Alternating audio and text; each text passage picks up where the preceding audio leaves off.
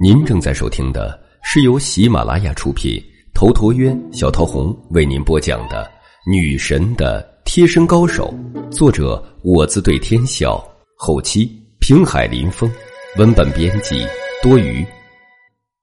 第四十四集，过了今夜，忘记我。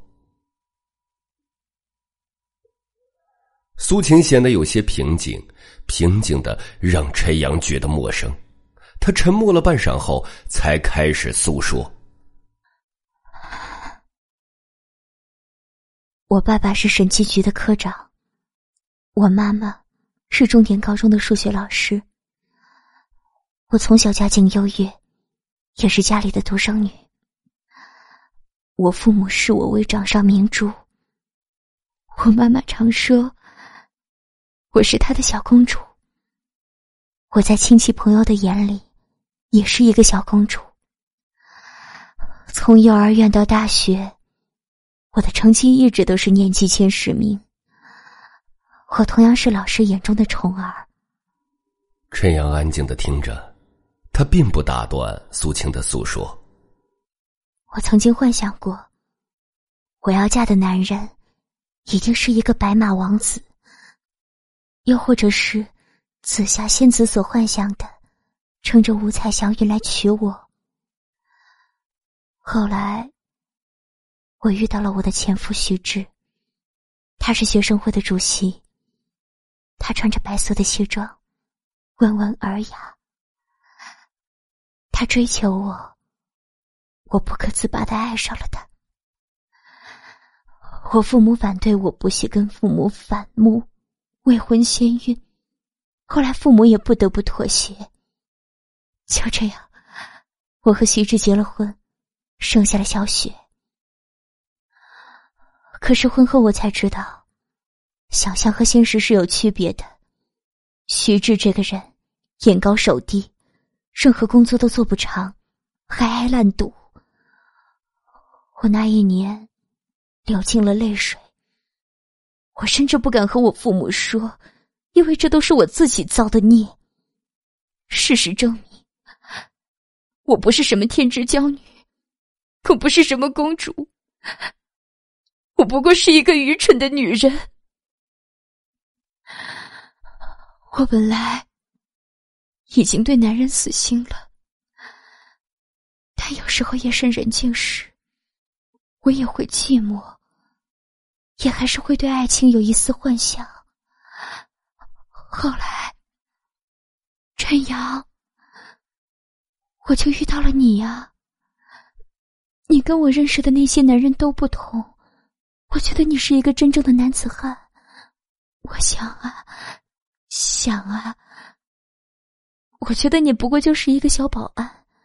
我苏晴虽然比你大上几岁，但应该还是配得上你的。不是吗？陈阳闻言不由得摸了摸鼻子。晴姐这话是不错的。她虽然离过婚，有女儿，但以她的气质和美丽，配自己一个小保安，那是绰绰有余的。不过陈阳是个神经大条的种，他就从没想过跟谁配不配的问题，也绝对不会有自卑感。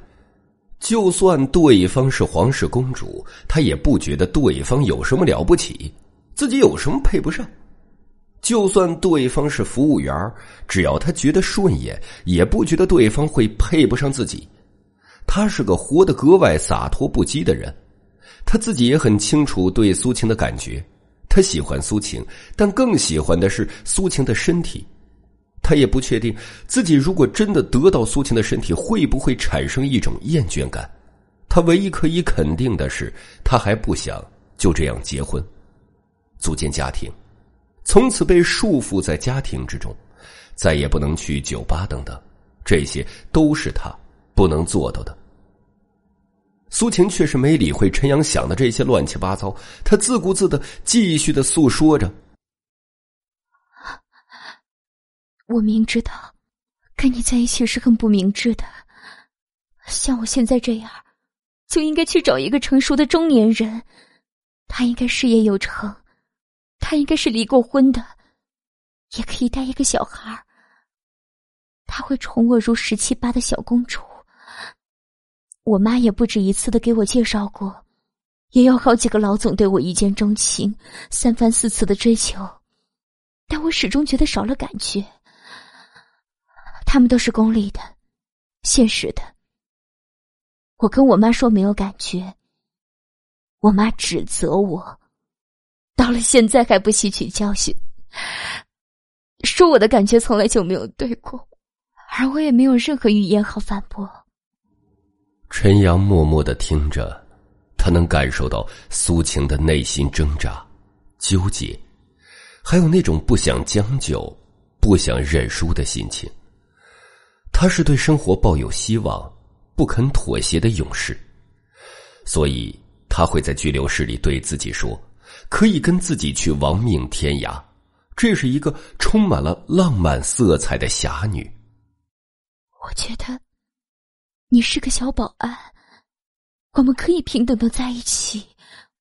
我还是想赌一次，哪怕会头破血流。我在心里对我自己说。这次如果我输了，我就认命。所以，就算是你被关了进去，有可能要亡命天涯，逃到国外，我也决定和你一起去。但是现在，我发现我还是想的太天真了。我看着你和林总、莫总那些美丽的女人在一起。你是那样的自然而然，我知道，你根本就不可能是一个小保安，你是天生的大人物，所以你面对他们不会有丝毫的自卑感，而我呢，我不过是一个离过婚、一无所有的二手货，你，我除了还有少许姿色。我再也没有任何可以骄傲的地方，更何况你，你还那么年轻，我配不上你。陈阳微微愕然，随后他也醒悟过来了。他终于明白为什么苏晴会冷落自己了。原来他是觉得他配不上自己。这个傻女人。他愿意跟自己一起去亡命天涯，却在我陈阳得到自由后，觉得配不上，真是个傻女人呢。青青姐，陈阳很想安慰苏晴，但一时之间却不知道说什么。苏晴的眼眶红了，一滴晶莹的泪珠滑落。陈阳。你不是一直想要得到我的身体吗？我今天满足你，但是过了今夜，我们就再也不要相见了。我会去按照我妈的意思，找一个可靠的男人嫁了。他说完后，主动的吻上了陈阳的唇。并牵引着陈阳的手去摸向他的腰肢。陈阳确实呆住了，他脑海里始终回想着苏晴的那句“再也不相见”。一想到再也不相见，陈阳感觉到心里像是有什么东西失去了，是那样的酸涩和惶恐。这时候，陈阳忽然就跟被蝎子蛰了一口一样，他推开苏晴，跳下了床。苏晴不由愕然。陈阳深吸一口气，他看向苏晴，眼里没有任何的欲望，有的是一种真挚的诚恳。